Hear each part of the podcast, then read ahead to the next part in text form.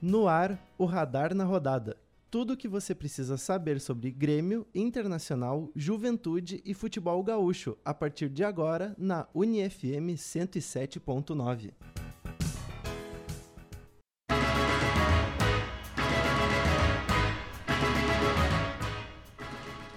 Boa tarde, ouvintes da UniFM 107.9. Agora são 2 horas e 6 minutos, a temperatura é de 32 graus em Santa Maria. Hoje é quarta-feira, dia 11 de janeiro de 2023. Está começando o Radar na Rodada, programa do Radar Esportivo, produzido e apresentado por estudantes da comunicação social, que vai ao ar todas as quartas-feiras, das 2 às 3 horas da tarde, para falar sobre o melhor do futebol gaúcho. Depois de dois meses sem a bola rolando, os clubes voltam das suas férias para a disputa dos estaduais. Alguns campeonatos já voltaram, como é o caso do Pernambucano, por exemplo. E no dia 21 será a vez do Rio Grande do Sul iniciar suas atividades em 2023. Por isso, a partir de hoje co começaremos a mergulhar no campeonato mais raiz do ano, o nosso charmoso gauchão. Nos próximos programas, iremos trazer tudo sobre as equipes que farão parte do, da principal competição do estado, recapitulando as suas preparações para o torneio e os jogos que forem acontecendo. Eu sou Vitor Zucolo e vou mediar o programa de hoje na mesa com meus colegas Antônio Oliveira e Lucas Sena, que irão debater aqui comigo no programa. Boa tarde, Antônio, tudo certo? Quais suas considerações iniciais sobre o nosso querido gauchão? Boa tarde, Vitor. Boa tarde, Lucas. Uma boa tarde aí para os nossos ouvintes aqui na UniFM.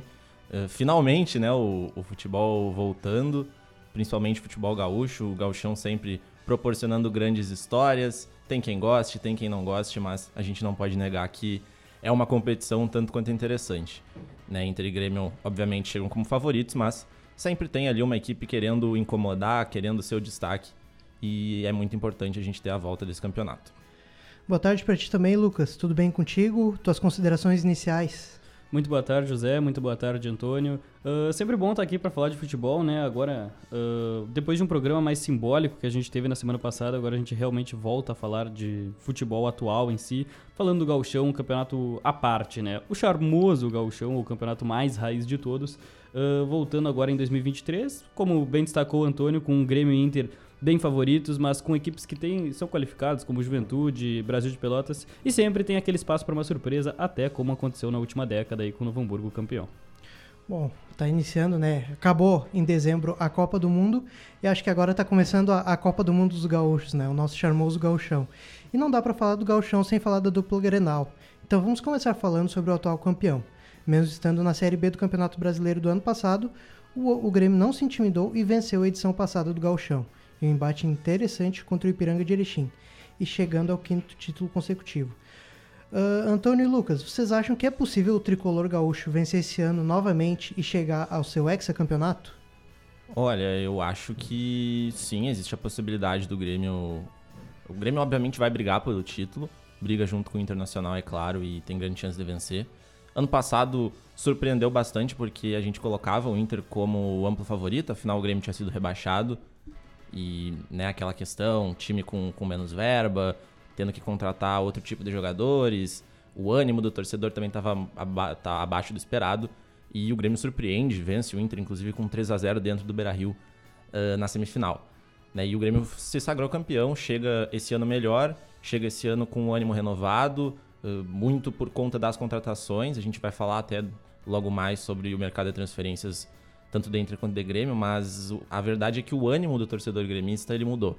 E muito disso é reflexo do time que deve uh, jogar nessa temporada. As contratações, é claro, são importantes, a equipe precisava mudar. É uma equipe que jogou a Série B, então não dá pra gente se basear naquele elenco que vai mudar muito esse ano e é claro, né, o, o elenco da Série B ele não é um parâmetro muito positivo, digamos assim, para disputa de um título, até batendo de frente com o Inter que foi muito bem na Série A. Então, eu acho que essa renovação do Grêmio é importante, está sendo feita, está sendo feita de uma forma bem correta, eu diria, com, contratações pontuais, contratações interessantes e mantendo alguns jogadores essenciais, né? Manteve, por exemplo, o Bitelo, que é um, um destaque, é um jovem, dá pra gente dizer que é o, o grande cheque em branco que o Grêmio tem hoje para uma possível venda. Manteve o Ferreira, que volta de lesão, a gente não sabe como vai estar. Tá mas é um jogador que tem um, um, bom futebol, pode desempenhar um bom futebol, ainda mais tendo a companhia de grandes atletas ali. E tem uma base. Eu acho que o Grêmio sim é favorito, junto com o Inter, é claro. mas pode brigar por esse hexacampeonato sim.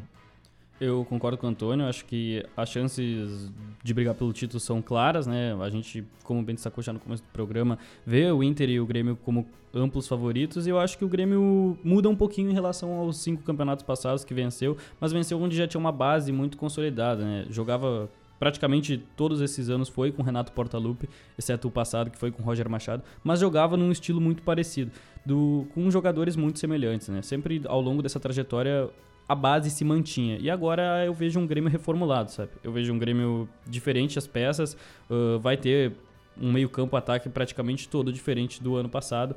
Ainda mantém sua dupla de zaga idêntica ao ano passado, mas, mas é algo que muda em relação aos anos em que o Grêmio foi campeão gaúcho.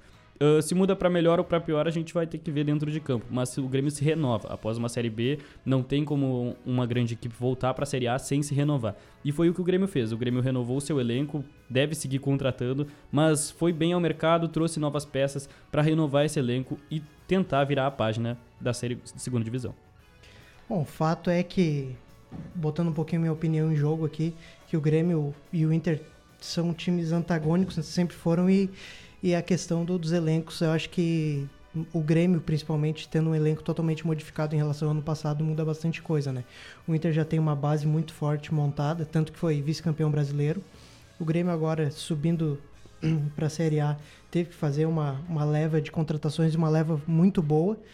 Uh, contou com a ajuda de alguns investidores, mas a partir do momento que tu tens o Luiz Soares como tua principal contratação, tu mostra que tu, tu quer brigar por coisas grandes em todas as competições que tu for disputar. Então, assim, é, são os dois favoritos, né? Mas ocasionalmente acontece de um dos dois não chegar na final, como em 2017, que chegou o Inter e Novo Hamburgo, Novo Hamburgo acabou vencendo. Ano passado o Ipiranga acabou jogando a final com o Grêmio. Então, assim, o hexacampeonato é é, é muito possível para o Grêmio, sim, mas é uma coisa complicada. O último ex-campeão do Gauchão foi o Inter, conquistou em 2016, mas foi um ano um pouquinho, um pouquinho difícil para o torcedor colorado, porque o ano acabou bem mal, sendo rebaixado, né? E o Grêmio buscou a última vez que foi ex-campeão gaúcho foi em 1990. Então, assim, é algo a, a ser buscado realmente. É, é uma disputa grenal, né? Porque um, um time não quer ficar atrás do outro em qualquer ocasião. Então, buscar o ex-campeonato mostra, mostraria que o Grêmio estaria uh, trazendo uma hegemonia rara ao Estado. E o Grêmio, ao subir à primeira divisão, o time precisou investir muito no elenco para que ele pudesse competir em outras competições já que, que já estavam na Série A. E até o momento, o Grêmio já anunciou novos, nove reforços para a temporada. É praticamente um time novo. São atletas para compor o grupo, após e até nomes renomados no futebol mundial, como o atacante Luiz Soares, como que vocês avaliam essa janela de transferências do Grêmio?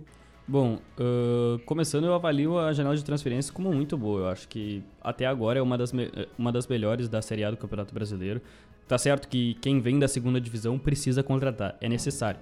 Se você quer vir da segunda divisão e se manter e brigar lá em cima, você precisa mudar o seu elenco porque o nível é completamente diferente. É o que ocorreu com o Grêmio, o que está ocorrendo com o Vasco, que está contratando bastante, o que está ocorrendo com o Botafogo, mas já há alguns tempos, né? Agora com investimento. O Cruzeiro também, outra equipe que contrata muito, mas o Grêmio em si contratou muito bem, no meu ver, porque entrou em lugar. Uh, buscou peças que eram necessárias no sistema tático do Grêmio. Precisava reforçar o seu meio-campo, foi muito bem, trouxe um meio atacante que faltava para essa equipe uh, após o Campas ser contratado, a contratação até ali mais cara da história do Grêmio. Não deu certo, hoje o Grêmio foi atrás do Cristal, do bom meia que atuava no Huracan. Também trouxe o Felipe Carbadio, que foi o melhor jogador do futebol uruguaio na última temporada, ainda assim com o Luiz Soares atuando em solo uruguaio. Além, claro, do Luiz Soares, né? Uh, uma estrela do futebol mundial, claro, veterano já, mas é um jogador, um artilheiro nato, né? A bola chegando nele é um cara que vai corresponder em gols, vai corresponder em números, sem falar dos laterais. O Grêmio traz outro lateral, Porto Alegre, chegando hoje, né? O João Pedro, assim como o Fábio, que já tá, mas os, as duas contratações acredito que sejam as de menos peso para o Grêmio, mas era uma posição que o Grêmio necessitava muito. Então vai testar esses jogadores para ver quem vai responder melhor nessa lateral direita. Na outra lateral, que também era uma deficiência, trouxe o Reinaldo. Uh, já foi um jogador uh, de elite do futebol brasileiro, mas hoje já não é o mesmo jogador que era antes. Tem que ser testado também, mas eu acho que as grandes contratações ficam para o meio ataque, né? principalmente o Felipe Carvalho, o Franco Cristaldo e o Luiz Soares. É, o, o, mercado do Grêmio foi, foi muito diferente do que se imagina de um clube que sobe para a primeira divisão. Claro que a gente está falando de um clube gigantesco, um clube que sempre esteve na Série A, mas foi muito inusitado, digamos assim, porque quando um time sobe para a primeira divisão, ele enfrenta, de certa forma, problemas financeiros, ele precisa se adequar a uma realidade novamente e aquela questão, né, o time está subindo, será que os jogadores vão querer jogar numa equipe que vai estar tá se formando para a disputa da Série A? E o Grêmio conseguiu, através de investidores, através do, do dinheiro que tinha ali no clube, fazer contratações muito interessantes né? Como foi falado ali pelo Vitor. Então, apostas, tem jogadores já mais consolidados, tem jogadores que vão para compor o grupo. Claro, não dá para a gente não falar do Soares, é talvez a principal contratação do futebol brasileiro, sabe do futebol latino-americano até o momento. É um jogador que dispensa comentários, um dos melhores atacantes do século, talvez o melhor atacante da última década, uh, o melhor centroavante né, da última década. Chega com 35 anos, é claro, mas ainda tem muita bola para queimar, ainda tem muito para agregar no futebol. E escolheu o Brasil, escolheu o Grêmio para jogar. Vai ser um tanto quanto curioso ver o Soares aqui no futebol brasileiro. Acho que é um acréscimo muito grande. O Grêmio acerta, por mais que seja um valor alto. Acerta principalmente pela questão dos investidores, né? Um dinheiro que vai vir, vai vir de fora, não vai pesar, digamos assim, tanto no bolso do clube. Quanto a outra, outras contratações, eu concordo muito com o Lucas nessa situação envolvendo o, o Carbajo e o Cristaldo, né? Dois jogadores que chegam para ser titulares. É, é, muito claro isso. É para mudar o patamar do meio de campo do Grêmio. O Grêmio tinha ali o Bitelo, sofre com a ausência do Lucas Leiva, que nem sabe se vai conseguir retornar por questão de problema cardíaco. E traz o Carbajo para ser, digamos, esse homem de segurança ali no meio de campo. Um jogador que foi muito bem no futebol uruguaio na temporada passada, não é à toa que foi o melhor do campeonato. E o Cristaldo, que é uma aposta muito válida jogador agressivo, parte para cima, tem bom chute de fora da área, pode jogar tanto nas laterais, né, como meio aberto, tanto mais centralizado, fazendo armação no jogo. É um time que muda a cara. Acho que na defesa ali, como foi, foi dito, mantém a dupla de zaga, mas traz laterais, traz o Fábio, que é uma aposta muito válida, um jogador que tem bagagem na Europa, que tem experiência, que pode agregar. Agora o João Pedro deve chegar também. O Reinaldo, por mais que não estivesse fazendo boas atuações nas últimas temporadas, chega com uma oportunidade de mercado, um jogador que não custou muita coisa para o Grêmio e quando vê até pode dar certo. Outros jogadores aí, Gustavinho, uh, Bruno Vini e Everton Galdino, mais para compor o grupo e até quem sabe uma aposta. Jogadores que podem despontar no ano, podem ser diferenciais, mas que hoje não chegam como principais. Não chegam para ser titulares, não chegam uh, para disputar a vaga, por exemplo, contra esses medalhões do, do elenco. E aí esqueci também de falar do PP, volante do Cuiabá, que também é um jogador que fez alguma fez boas temporadas ultimamente lá na equipe uh, do Mato Grosso e pode, claro, brigar por uma vaga no time titular do Grêmio também. É, eu concordo perfeitamente contigo, eu até ia citar o PP, achei que tinha sido esquecido, uh, mas esse meio campo do Grêmio agora muda de patamar, né? A gente viu um time que sofria no passado, mas que agora, mantendo o Vidiaçante, mantendo o Bitelo, uh, o acréscimo do PP e do Carbadio é um sinônimo de que pelo menos titulares e reservas de qualidade você vai ter no meio de campo. Agora, citando o Bruno Vini, uh, eu gostei até da contratação porque, assim como o Reinaldo, achei uma oportunidade de mercado. Eu não acho que ele vá desempenhar tudo que já desempenhou, mas é algo que tinha que ser estudado pela diretoria do Grêmio, porque tem Kahneman e Jeromel já em decadência há um bom tempo, tem o Bruno Alves numa crescente na última temporada e viu uma oportunidade de mercado no Bruno Vini para mais um zagueiro para esse time. Eu acho ainda que o Grêmio devia ir atrás de outro zagueiro. Uh, mesmo com o Bruno Vini, mesmo com o Bruno Alves, mesmo com o Jeromel e Kahneman, porque o Jeromel e o Kahneman são jogadores que são suscetíveis a lesões. E por serem titulares, vão acabar acarretando que o Bruno Vini e o Bruno Alves vão atuar bastante na temporada. Assim como foi o Bruno Alves titular quase a temporada inteira na Série B. Então, acredito que o Grêmio devia ir atrás de outro zagueiro, assim como laterais e pontas. Acho que são as prioridades do Grêmio agora, mas nove contratações já, daqui a pouco já fecha o mercado. É, eu acho que essa parte da, da defesa tem que ser bem trabalhada mesmo. O Grêmio precisa reforçar a zaga. A gente, a gente fala né, do, do Jeromel do Kahneman, jogadores históricos do clube, mas jogadores que já têm uma certa idade, que sofrem de lesão. O Kahneman na temporada passada uh, teve de ser operado, o Jeromel também sofre bastante com algumas lesões. Então precisa de peças para repor. O Bruno Alves, em certo momento, chegou a desempenhar um bom futebol, mas não é aquele jogador que passe a mesma confiança que os outros dois. O Bruno Vini, eu confesso que me surpreendeu também porque era um jogador que estava, digamos assim, esquecido. Ele surge como uma promessa, era jogador de seleção de base, e aí não deu certo, foi parar no futebol asiático, jogando ali na Arábia Saudita, estava no Japão, não estava atuando, enfrentou lesões também, chega agora para tentar recuperar esse futebol numa idade mais avançada, é claro, mas ainda tem, digamos assim, tempo para desempenhar esse futebol. Eu não, não acho que seria certo apostar nele como essa primeira opção de, de defesa, porque ele é uma incógnita. A gente não sabe como o Bruno Vini vai se comportar. Acho que é, é bem isso que o Lucas falou. O Grêmio precisa ir atrás de pelo menos um zagueiro. Acho que é a grande prioridade agora. Já chegaram nove reforços, o time já mudou de patamar, já mudou a imagem praticamente. Tem muito a oferecer, mas precisa desse, digamos assim, terceiro ou quarto zagueiro do grupo. É, o Grêmio fez, fez diversos investimentos, realmente nove contratações não é para para qualquer time, mas eu acho que está devendo ainda um pouquinho na, nessa questão da defesa, principalmente. O Kahneman pouco jogou na temporada passada, então fica aquele ponto de interrogação, apesar de, na questão técnica, ele ser um zagueiro de muito nível, um nível muito alto. Então, assim, tem que ficar de olho. O Jeromel também já tem uma idade um pouquinho avançada. Eu acho que seria interessante trazer um, um zagueiro de 26, 27 anos, que geralmente é um zagueiro que, que tem poucas lesões, né? É uma idade boa para zagueiro, então seria interessante o Grêmio trazer. E tem também aquelas questões de, de, diria, contratações internas, né? Que eram jogadores que já estavam no clube, mas que acabavam, tipo, ano passado tendo algumas lesões, caso do Ferreirinha, que é um jogador que teve, teve certo interesse de clubes brasileiros, Flamengo sondou, São Paulo sondou, mas que ano passado ele acabou jogando muito pouco por conta das lesões. Então, ele estando em forma é um grande acréscimo ao trio de ataque do Grêmio. É um jogador que faz toda a diferença, principalmente por conta da velocidade, do drible dele, e ele tem uma finalização interessante, porque geralmente no Brasil os jogadores de velocidade têm uma, uma finalização um pouquinho abaixo, não é o caso do Ferreirinha, então ele é um grande acréscimo. E o fator principal é o Soares, né? Mas como a gente estava brincando antes do programa aqui, se Soares der bobeira, o Diego Souza vai acabar entrando e, e com certeza vai, vai aparecer numa jogada aí no interior, voando por cima dos zagueiros e, e cabeceando. Então, o Grêmio está fazendo um bom time. E eu queria até trazer uma análise para vocês aqui uh, em questão do, dos, dos, quatro times que subiram da Série B para a Série A. O Grêmio foi um dos que mais investiu, com nove, nove contratações. Mas tem um outro fato interessante. Os outros três times contrataram quase um time inteiro também. E são times que agora são controlados pela SAF. O Grêmio é o único entre os quatro que não é controlado por, pela SAF, mas que contratou um número semelhante a esses outros times. O Cruzeiro com o Ronaldo, né?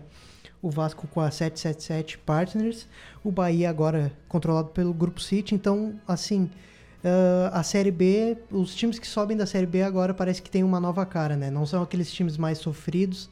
Uh, agora chegam com um valor de investimento muito alto, fazem contratações, por exemplo, o Bahia está fazendo contratações extraordinárias aí em termos de valores. O Vasco, cerca de 90 milhões em contratações. É algo que, por exemplo, o Inter, que está na Série A aí desde 2017, foi vice-campeão brasileiro, não vai fazer. Não tem como fazer 90 milhões de reais em contratações e o Vasco vem, vem trazendo com uma certa facilidade. Não sei se vocês têm algo a comentar sobre essa, essa nova cara de times que, que sobem da Série B para a Série A. Eu acho que essa questão da, da SAF vai se tornar comum no futebol brasileiro. É, vai, vai virar meio que uma, uma situação assim, olha, todo mundo tá, tá aderindo à SAF e a gente vai ter que aderir também. E isso vai começar a aumentar, né? Os times que, que sofrem muito com questão financeira, sofrem de dívidas. Tu, tu falou aí Vasco, o próprio Botafogo na Série A, o Cruzeiro, o Bahia, times que, que estavam muito mal nessa parte financeira e tiveram que recorrer à SAF e, e nessa parte de contratações tá dando muito certo. O Grêmio foi um caso diferente, mas o Grêmio contou com investidores, né? A gente não pode descartar isso. Não foi um, dinheiro que o Grêmio tinha ali para gastar com, com essas contratações. É um dinheiro que vem de fora, de investidores. Não é uma SAF, mas é na mesma ideia, assim, de alguém injetando dinheiro no clube. É, eu, eu concordo que devido à situação financeira dos clubes brasileiros, o número de SAFs no Brasil deve aumentar drasticamente nos próximos anos, como já vem aumentando, né? A gente já viu o Botafogo com um determinado sucesso, né? Subiu da Série B e conseguiu se manter bem na Série A. Uh, Bahia, Vasco, Cruzeiro agora, mas eu acho que a situação do Grêmio é diferente também pelos investidores, mas também pela saúde financeira do clube. Uh, nos últimos 5, 10 anos, talvez apenas Flamengo, Grêmio e Atlético Paranaense eram equipes que conseguiam manter a sua saúde financeira, fazendo superávit ano após ano. E eu acho que isso também está nesse bolo, porque o Grêmio caiu para a Série B, incrivelmente, né? Talvez o único grande a ter caído para a Série B sem crise financeira na história. Uh, quando as equipes consideradas gigantes do futebol brasileiro caíam, tinha crise financeira no meio e o Grêmio não era o caso. O Grêmio tinha dinheiro nos cofres e mesmo assim caiu. Uh, então acho que o Grêmio se encaixa numa situação diferente de Vasco, Cruzeiro e Bahia. Até, claro, investidores, como bem citou o Antônio, na contratação do Soares, não teria como só o dinheiro do Grêmio entrar no jogo. Mas no resto, acho que o Grêmio se diferencia pela saúde financeira do clube, que já estava tranquila há alguns anos. Agora vai ter que gastar um pouco mais. Acontece, caiu para a Série B, tem que se reforçar. E agora, partindo para o outro lado de Porto Alegre, indo perto do, do Rio Guaíba, o Inter enfrenta há alguns anos um problema financeiro, tendo que economizar durante toda a temporada, gastando apenas em contratações que a diretoria julga como essenciais para o grupo. Até o momento, a equipe colorada só contratou um jogador, o lateral direito Mário Fernandes. E desde ontem se especula o nome do goleiro John, reserva do Santos, que também viria para ser reserva aqui do Kehler, que viria por empréstimo e negociou cerca de 12 atletas com outros clubes torcedor está ansioso pela chegada de reforços e sonha com um time mais competitivo para essa temporada. Essa postura mais cautelosa no mercado de transferências, ela é correta por parte do Inter? E quais as posições vocês acham que é necessário que o Inter contrate? Bom, eu vejo o Inter como um bom elenco em relação ao ano passado, só que precisa contratar também, né? Porque eu acho que o torcedor sempre tem aquela visão que precisa dar um passo à frente, sabe? Foi vice ano passado, pô, então vamos tentar ser campeão esse ano sabe? Eu, eu acho que o Inter precisa desse passo à frente. O Mário Fernandes, excelente contratação, um bom lateral direito, mas perdeu peças também, né? A gente via, claro, o torcedor do Inter tem altos e baixos com o Edenilson, mas querendo ou não, o Edenilson era um jogador importante no elenco do Internacional, que foi para o Atlético Mineiro, foi uma grande perda. Uh, e que precisa ser reposta. O Inter perdeu também o seu goleiro reserva, o Daniel. Daniel. E Agora, basicamente, só tem o Kehler, que, claro, fez um final de temporada ano passado muito bom. Uh, teve interesse de outros clubes do Brasil, mas provavelmente vai acabar ficando no Internacional. E precisa desse goleiro reserva também. Acredito que o elenco do Inter é bem compactado, uh, o titular, mas que precisa de peças que complementem, né? Uh, acredito que a janela perfeita do Inter foi no ano passado, durante, durante a, a guerra da Ucrânia e da Rússia, quando o Inter foi ao mercado europeu e conseguiu bons nomes que estavam inativos, além do Wanderson, claro, que foi espetacular, né? Uh, Pedro Henrique, que não jogava na Rússia nem na Ucrânia, mas que também veio do mercado europeu. E aí sim eu acho que o Inter elevou seu patamar no mercado. Acredito que o Inter vai se conter em gastar nessa janela de transferência, porque já ter gasto bastante ano passado, ter contratado jogadores de nível que vão acabando, vão enchendo a folha salarial, mas sim, o Inter deve ir ao mercado para organizar um pouquinho melhor as peças dentro do elenco, sabe? Uh, fazer um elenco mais forte. É, o, essa questão do problema financeiro do Inter afeta muito o time há alguns anos e a gente não vê o Inter arriscando muito no mercado. É, é difícil ver o Inter, por exemplo, disputando jogador com outros times, investindo pesado. Não é uma coisa comum como já foi em, outro, em outros tempos. Acho que a grande contratação, a grande, uh, o grande investimento do Inter nessa temporada é manter aquela base do ano passado manter ali, digamos, os 14, 15 jogadores que faziam parte do elenco principal, da, do, dos jogos principais, digamos assim, né, os 11 titulares, mais alguns reservas. Mas é claro, precisa contratar até porque perdeu 12 atletas. Perdeu 12 atletas e atletas que, como falaram, né, o Edenilson, um jogador que tinha um desgaste com a torcida colorada, já estava no tempo mesmo, mas é um bom jogador, um jogador que podia ser o diferencial em alguns jogos, então precisa se reforçar. Agora, os investimentos do Inter no, no mercado ainda é, é, é, uma incógnita. O Inter, na temporada passada, ficou muito refém dessa janela, como o Lucas trouxe, né? A janela de meio, do, meio de ano, ali naquele período um pouco antes também da guerra da Ucrânia. Só que nesse período o Inter já estava na metade das competições, já estava na metade do Brasileirão, já estava em fase de mata-mata da Sul-Americana. Não dá para esperar, não dá para perder tempo, porque pode perder uh, alguma competição que outra, como perdeu ano passado para o Globo na Copa do Brasil. Então precisa se reforçar agora. Fala-se muito do, do Gustavo Cuejar chegando no, no clube no meio do ano, né? até porque o Al Hilal tem a questão lá do transfer ban da FIFA, tem uma punição que não pode contratar, então dificilmente eles vão liberar jogadores agora. O Cuejar já falou pro Inter que uh, aceitaria jogar por aqui, só que no momento tem essa pendência, né? Esperar até o meio do ano. Não sei se é o melhor, eu gosto do Cuejar, acho um bom jogador, um jogador que agregaria muito, que briga para ser titular, sim, no time do Inter, mas não sei como seria no, no meio do ano. Mário Fernandes e o John, né? O Mário Fernandes já, já contratado mesmo, um jogador que vai jogar pelo Inter e uma oportunidade no mercado interessantíssima, um jogador versátil, pode jogar tanto na lateral, uh, direita, tanto na zaga quanto como volante. Claro, ficou um tempo sem jogar no, no futebol russo, aí tá um, algumas partidas, sem, algum, alguns meses sem jogar, mas é um jogador que pode agregar muito. E o John chega para ser o goleiro reserva do Inter, vai assumir a vaga do Daniel, que vai jogar nos Estados Unidos, na Major League Soccer. E um goleiro interessante também, um goleiro que chegou a substituir o João Paulo lá no Santos em algumas partidas, foi muito bem, jogando quartas de final da Libertadores contra o Grêmio e sendo um dos destaques. E é, é interessante ter um goleiro reserva bom para o Kehler não, não se acomodar, digamos assim. Ele saber que ele não pode vacilar, que tem alguém ali que está disposto a, a, assumir a titularidade, alguém que tem uh, futebol para isso. Até o momento, então, o Inter mais tímido, mais cauteloso por causa dessa parte financeira, mas eu acho que deve haver alguma movimentação nos próximos dias, sim. Coedjar, mais um dos nomes que vai para a Arábia e fica esquecido, né? Uhum. Uh, porque quando jogava no Flamengo, sem dúvida um dos melhores volantes em solo brasileiro e que se de fato o Al Hilal conseguisse se liberar desse transfer ban e ele conseguir voltar para o Brasil, seja para o Inter ou seja para qualquer equipe, eu acredito que desempenhe futebol do tamanho dele mesmo, porque é um baita volante. Mas o Grêmio que também sofre com esse transfer ban do Al Hilal, né? A gente não, não citou, mas o Michael também já estaria palavrado com o Grêmio se o Al Hilal tivesse o poderio de liberá-lo e repor o seu elenco, né? Não pode, o transfer ban está ativo do Al Hilal, então o Grêmio Inter sofrendo com o transfer ban de um time da Arábia. É, os dois, dois clubes estão muito dependentes dessa questão do transfer ban, mas acredito também que o Inter não, não vai fazer o, o, mesmo número de contratações do Grêmio. Acredito que o Grêmio vai fazer mais umas quatro, cinco contratações acho que o Inter vai chegar no máximo seis contratações ali, porque o elenco ele já está o time principal, os 11 primeiros ali já já tá bem montado. Tem o, o Bustos ali como um dos principais jogadores. Para mim é o melhor lateral direito do Brasil. Uh, então assim vai vai achar peças poucas peças, mas peças essenciais para que entrem no time e acabe não não caindo o nível.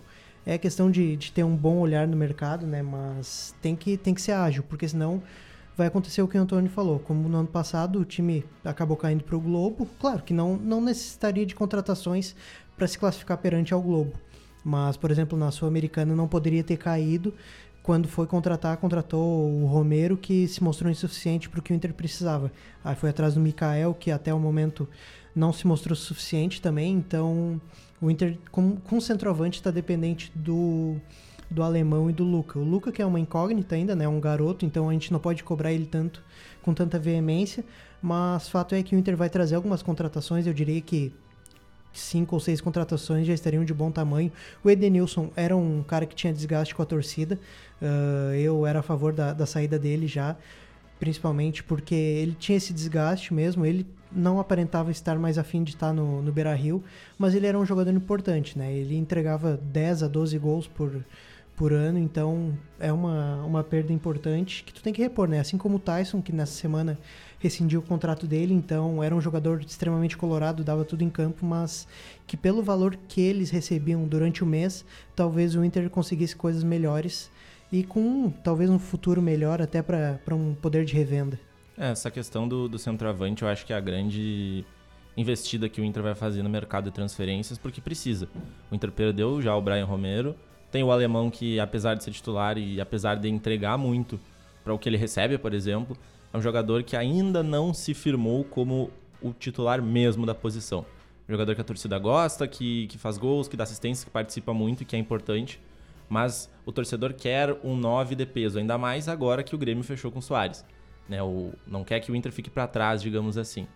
Alguns nomes são, são ventilados aí nessa, nessas últimas semanas. Falou-se do Joseph Martinez, jogador venezuelano que joga no Atlanta United e que quer sair do clube norte-americano. Ele tem proposta do Inter Miami, time que tem como dono David Beckham e que pode tranquilamente pagar muito mais do que o Inter pode pagar. Acho que a grande vantagem para o Martinez seria vir jogar numa liga mais competitiva, talvez recuperar o bom futebol. Ele que foi um dos destaques do Atlanta quando eles venceram uh, a Liga Norte-Americana em 2019, fazendo aquela parceria com o Miguel Almiron, que hoje joga no Newcastle. É um jogador que pode agregar mais complicado, né? Uma transferência um tanto quanto difícil, principalmente por essa questão dele ainda ter contrato lá, então teria que ser uma transferência. Mas o Inter monitora esse jogador, assim como o Ener Valência. Surgiu nas últimas horas essa informação que o Inter monitora a situação do jogador, jogador que tem uh, atuado pouco no Fenerbahçe, foi bem na Copa do Mundo, estava muito bem no Fenerbahçe até a Copa do Mundo, mas depois ele enfrentou ali uma certa lesão e agora é jogador do banco de reservas do, do, time turco, não tem atuado tanto. Então, vamos ver, vamos ver a, a movimentação do Inter. É, esse centroavante deve chegar, alguém deve chegar sim, mas não, não dá para cravar ainda esse nome certo. Outras posições também devem agregar no, no elenco, principalmente jogadores para o banco de reservas. Acho que para o time titular deve vir mesmo esse centroavante. E tem dois nomes que eu acho que mexem com a cabeça do torcedor colorado e gremista, que nessas últimas semanas aí renderam bastante assunto para para mídia em geral, que é Nico Lopes, que está para sair do Tigres, uh, porque por conta dos estrangeiros lá no México, e o Douglas Costa, que se especula uma possível volta ao Grêmio, uh, talvez indo para o Flamengo. Ele teve conversa com o Marcos Braz lá, mas o principal objetivo dele era voltar ao Grêmio, tentar limpar um pouquinho a imagem dele, porque talvez, ah, na minha visão, ele talvez não queira ficar com uma imagem parecida com a que ficou o Ronaldinho aqui ao Grêmio, quando teve grande grande chance de voltar ao Grêmio, mas prefiro ir para o Flamengo. O que vocês acham dessas duas especulações, tanto o Nico Lopes quanto o Douglas Costa? Bom, uh, começando pelo Nico Lopes, que eu acho que ainda assim é um grande jogador, mas gera menos polêmica do que o Douglas Costa. Eu acho que ele seria de bom grado para o torcedor colorado. Uh, não sei se chegaria como titular, porque a gente vê pontas muito habilidosas na equipe colorada hoje, né? O Wanderson e o Pedro Henrique. Uh, são jogadores que realmente se destacam nessa equipe, mas eu acho que para elenco, para ou até mesmo para ser titular, né, é um jogador que agradaria muito o torcedor colorado. Bom, contra o, quanto ao Douglas Costa, é um jogador que divide opiniões para o torcedor gremista e principalmente se tratando de toda a situação que envolveu a queda para a Série B, né? O Douglas Costa veio com uma grande contratação daquele ano, voltando da Europa, declarando seu amor ao Grêmio, mas não contribuiu e ainda debochou da torcida gremista, e isso faz com que muitos não queiram a volta dele, né? Eu acredito que caso o Douglas Costa voltasse ao Grêmio, teria que ser perante a perdão de dívidas, com salário reduzido, entre muitas outras coisas. Qualidade, de fato, Douglas Costa tem mais do que os pontas atuais do Grêmio. Uh, se for qualidade por qualidade, eu acredito que o Douglas Costa seria titular no Grêmio. Mas falando do passado, eu acho que é muito difícil o Douglas Costa voltar ao Grêmio por tudo que a torcida criou contra ele. Ou melhor, que ele criou contra a torcida, né? No jogo do rebaixamento deu tchauzinho pra torcida, debochou, uh, ficou fora de jogos quando o Grêmio mais precisava dele por causa do seu casamento, né? Que foram diversos casamentos. Então, acredito que a torcida não queira o Douglas Costa em sua maioria. Mas qualidade, claro, ele teria para jogar no Grêmio. E perante ao perdão de dívidas e a um salário mais baixo, acho que a torcida aceitaria uh, a volta do Douglas Costa.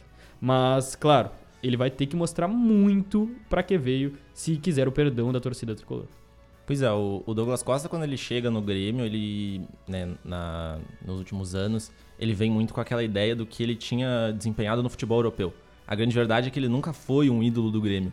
A, a participação que ele teve no Grêmio, tanto jovem quanto agora, foi muito uh, curta. Não, não deu para ele desempenhar, digamos assim, um período de ídolo, num futebol de ídolo. Ele chega com esse status de ídolo muito pelo que ele tinha desempenhado na Europa, que rendeu Uh, participação na seleção brasileira, Bayern de Munique, Juventus, equipes grandes do futebol mundial. E ele chega no, no, futebol brasileiro como a grande contratação, né? Chegou ali em 2021 como a grande contratação do futebol brasileiro e foi muito abaixo, mas muito abaixo. Se esperava muito mais dele pelo que ele recebia, pelo que ele tinha para desempenhar. E a gente viu um jogador um tanto quanto descompromissado, um tanto quanto, assim, fora da realidade. A questão envolvendo os inúmeros casamentos, as festas, depois do rebaixamento do Grêmio, ele fazendo festa, mandando tchau pra torcida. Acho que a torcida do Grêmio não vai esquecer disso tão cedo, até porque foi um rebaixamento, foi algo muito pesado. E aí, trazendo também pro lado do Inter, um jogador que chegou na mesma época, que é amigo do Douglas Costa, o Tyson, né?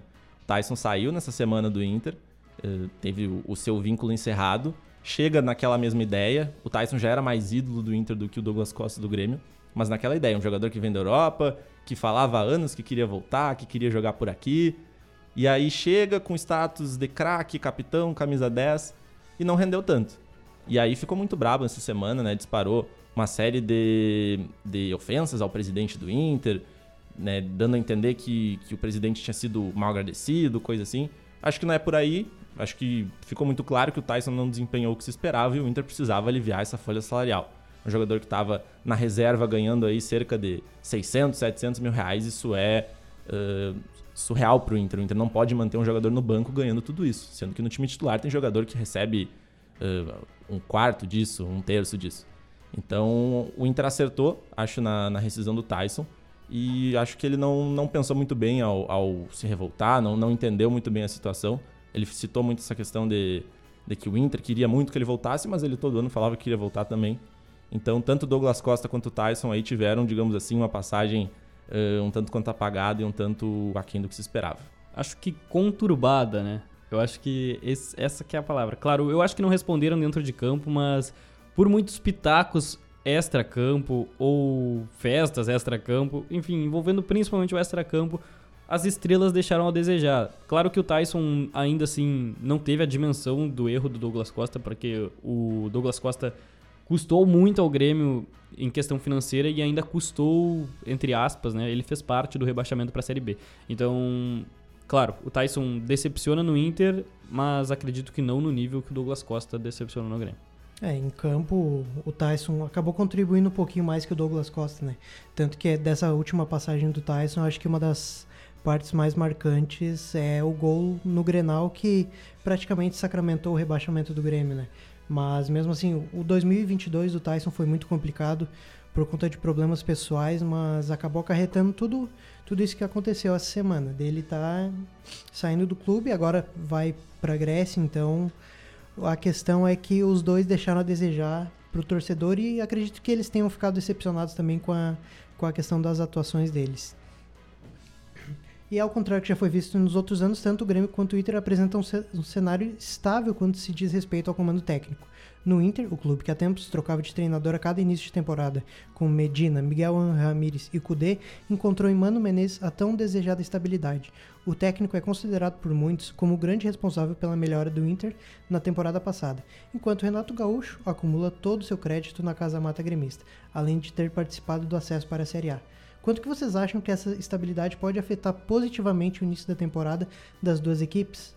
Acho que no Inter foi muito positivo, porque nos últimos anos a gente viu o Inter tentar apostas no mercado sul-americano que não deram tão certo. A que mais deu certo foi o Kudê, que acabou uh, deixando a equipe no meio da temporada, depois não conseguiu se acertar com o Ramires, o, o Cacique Medina também fez um trabalho péssimo.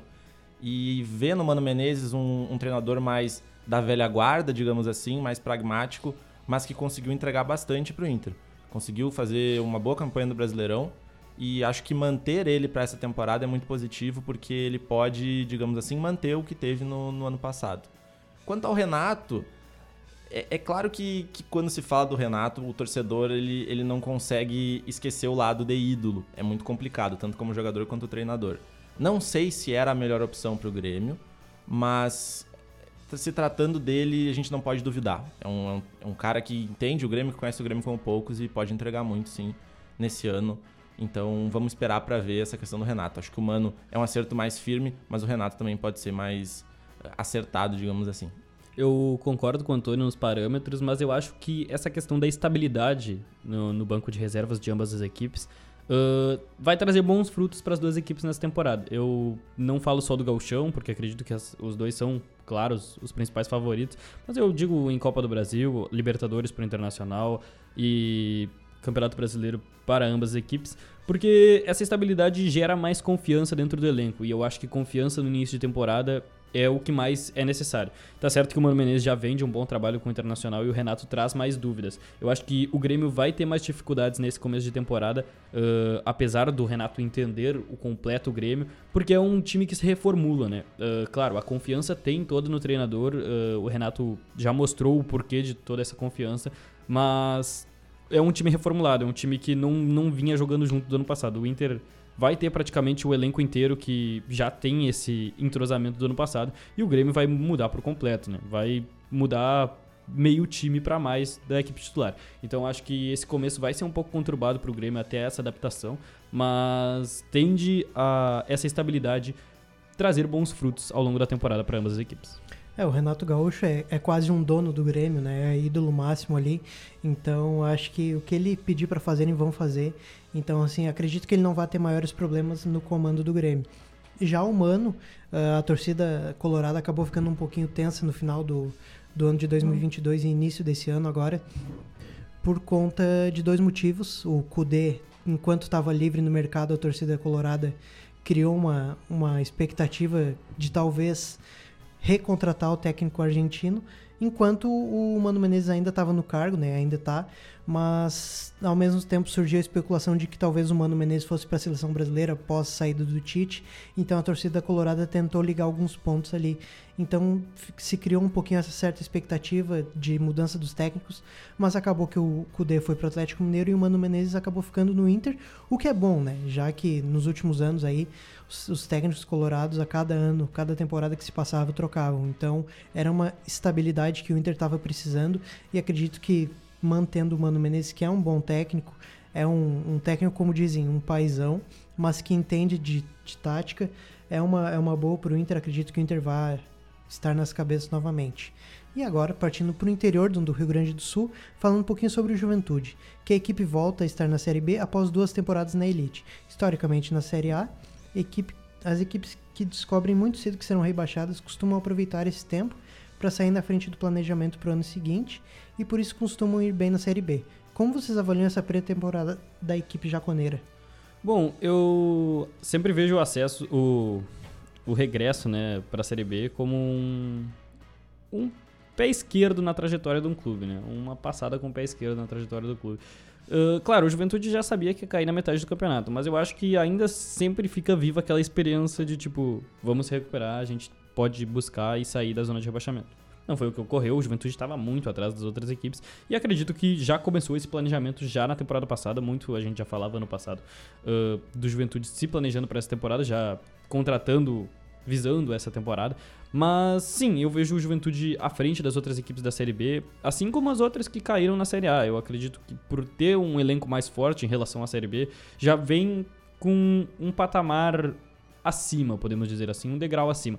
As equipes da Série B têm a evoluir, claro, mas aquelas que caem da Série A, se mantiverem um trabalho seguro e consistente, tendem a subir ou pelo menos brigar pelo acesso na Série B. E não foge muito disso e normalmente é isso que acontece. É uma equipe que cai da Série A fica um, dois, três anos na Série B uh, e volta para a Série A. Mas, claro, tem que ter muito cuidado porque às vezes tem casos trágicos como é o da Vitória, né, que caiu para a Série B e nunca mais voltou, já foi a Série C. Então, tem que tomar cuidado, tem que tomar muito cuidado, porque a Série B é uma caixinha de surpresas, ainda mais quando não é uma equipe gigantesca, né? A gente vê o Juventude como uma equipe grande do nosso estado, mas claro, não é um Grêmio internacional que tem um poderio financeiro para para agir como quer no mercado. Então, ir para a Série B significa perigo.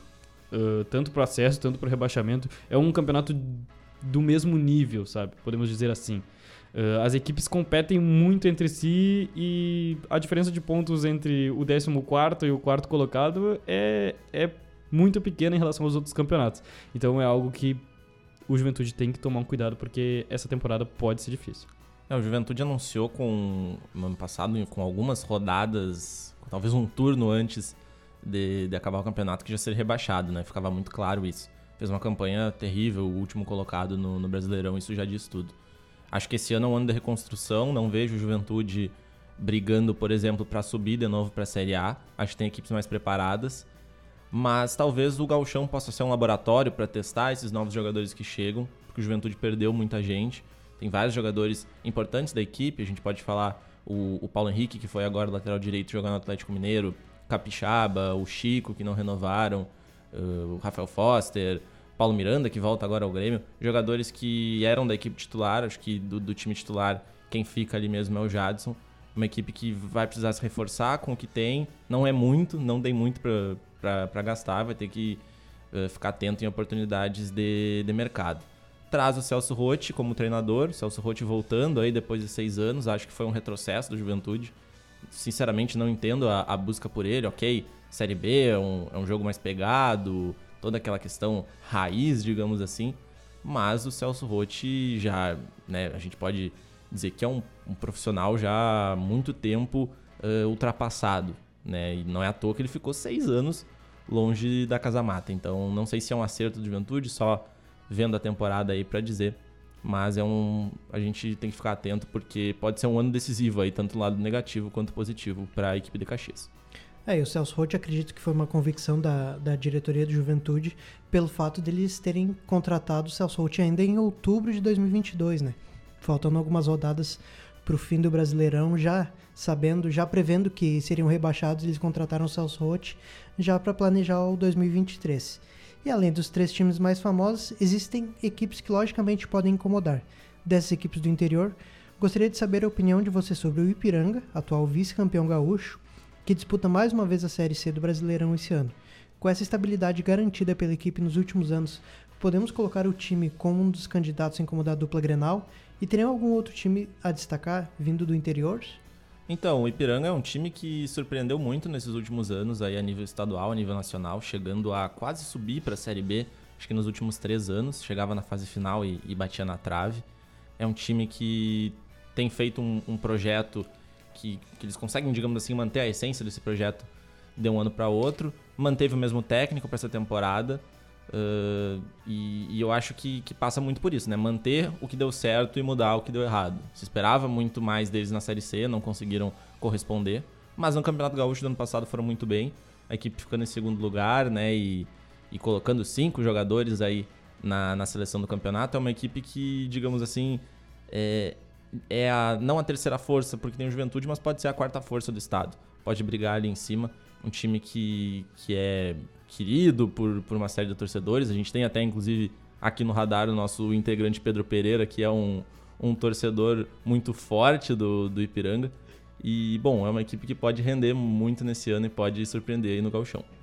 Bom, para mim, sem dúvida nenhuma, né, a grande surpresa do Gauchão passado foi o Ipiranga do nosso Pedro Pereira. Uh, mas eu vejo esse time ainda bem em relação à temporada passada, né? Ficou em décimo na Série C uh, no, na primeira fase, mas um décimo na Série C que ficou a um ponto de classificar para os mata-matas. Uh, para os mata-matas não, né? Para a segunda fase, que também são fases de grupos. A três pontos do quarto colocado, então foi uma Série C muito embolada. O, o Ipiranga, ao acaso, não conseguiu a classificação, mas ficou muito próxima dela, né?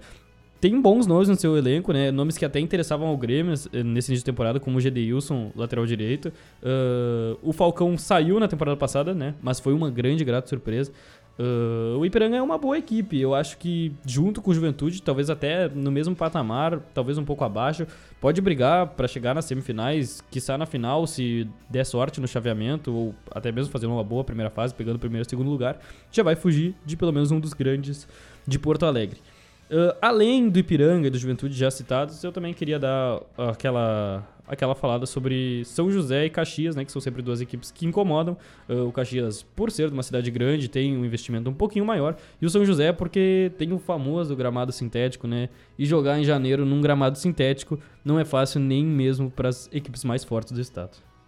Já imaginaram Luiz Soares jogando no gramado sintético com 45 graus nos pés? Haja balde de gelo. O que vai criar de bolha nos pés esse homem não é brincadeira. E continuando essa questão de times do interior, eu trouxe uma lista de nomes aqui de jogadores que já passaram por times de maior expressão, mas que hoje estão nos times do interior, tentando talvez receber uma, uma oportunidade que acaba faltando muitas vezes nesses times maiores. Entre os nomes, nós temos no Ipiranga o Guilherme Azevedo, por empréstimo do Grêmio, temos o Bruno Bai e o Whindersson ex-Inter. No Caxias temos o Marcial, ex-Corinthians. No Brasil de Pelotas temos o folclórico goleiro Marcelo Pitol, ex-Grêmio. Temos o Rafael Dumas, ex-Flamengo. E o Rafael Pernão, ex-Inter. O que, que vocês acham dessa ação por parte dos jogadores de muitas vezes sair de um time grande, de maior expressão, de maior vitrine, onde muitas vezes falta oportunidade para eles, e para um time que vai, vai lhe dar oportunidade, mas que o calendário é um pouquinho mais curto? Bons nomes nessa lista. Marcelo Pitóstico, o mais famoso deles, uma lenda do futebol gaúcho. É, é, muito complicado. São jogadores que surgem muito jovens, acabam não correspondendo e aí no, no, meio da carreira, no fim da carreira, eles têm que recorrer a equipes menores, né? Não respeitando as equipes do interior, mas jogadores que passaram por Inter, uh, por Grêmio, Corinthians, Flamengo, e eles têm que recorrer a essas equipes menores. Claro, o calendário pesa muito, é, é muito complicado, até essa questão dos estaduais sempre gera muito debate jogadores reclamam muito de, de, de lesão, de, de, falta de preparo para isso, que é um calendário, digamos assim, muito corrido, muito puxado. Mas tem jogadores que se adequam e, e é assim, né? Não, não, não, não parece que o futebol brasileiro vai mudar isso tão cedo. É muito complicado mudar, a CBF não parece muito disposta a isso, as federações estaduais também não. Então acho que os jogadores eles vão acabar sendo reféns disso por um bom tempo. É, e isso agrega muito. Claro, eh, é uma pena pelos jogadores, mas agrega o campeonato, né? Ter jogadores que passaram por equipes gigantescas, uh, agregando nas equipes do interiores do, do Rio Grande do Sul. Mas eu queria deixar o destaque aqui de dois jogadores, né? Uh, um que. Uma, uma ocasião que não é tão normal no estado, mas eu acho que seria interessante se ocorresse mais. Por exemplo, o Guilherme Azevedo, né? Que perdeu espaço no Grêmio, mas é um jovem e foi emprestado para o Ipiranga. E assim desenvolve-se mais o futebol no estado, com jovens que não têm tanto espaço nas principais equipes do estado, podendo brilhar na, nas outras equipes. E é o Marcelo Pitol, né? Lenda do futebol gaúcho e lenda da política gaúcha também, né? Foi candidato a deputado estadual, não se elegeu e agora volta aos gramados em 2023. Não conseguiu ficar muito longe dos gramados. É, um caso assim curtinho uh, de jogador que deu esse passo, talvez um passo para trás para dar dois para frente, foi o Jair, que atualmente foi contratado pelo Vasco, era do Inter, da base do Inter, rescindiu com a base do Inter, foi pro Veranópolis, saiu do Veranópolis, teve um destaque ali, foi pro esporte, onde se destacou, aí foi pro Atlético Mineiro. Então foi um jogador que fez, eh, teve essa opção e acabou dando certo. E bom, o Gauchão vai começar e o seu lugar para acompanhar tudo sobre o estadual, estadual é aqui no Radar Esportivo. Aproveitem e nos seguem nas redes sociais, no Twitter, arroba radar UFSM e no Instagram, arroba radar esportivo. No Facebook, pesquise por Radar Esportivo e nos acompanhe por lá também. Se você perdeu algum dos nossos programas, pode acessá-los pelo Spotify. Basta digitar Radar Esportivo, que tanto nossos programas de quarta quanto os de sexta estarão lá, disponíveis. Caso queira ouvir o de hoje novamente, ele também estará disponível logo mais. Eu sou Vitor Zucolo e apresentei o radar de hoje. Foi um prazer fazer companhia para você, ouvinte, durante essa uma hora de programa. Agradeço ao Rodrigo Arão e ao Bruno Vargas, que ficaram na edição do programa, e ao Bruno Padilha, responsável pela técnica. Agradeço também aos meus colegas Antônio Oliveira e Lucas Sena, que estiveram aqui comigo no programa de hoje. Agora fica um momento para vocês se despedirem dos nossos ouvintes.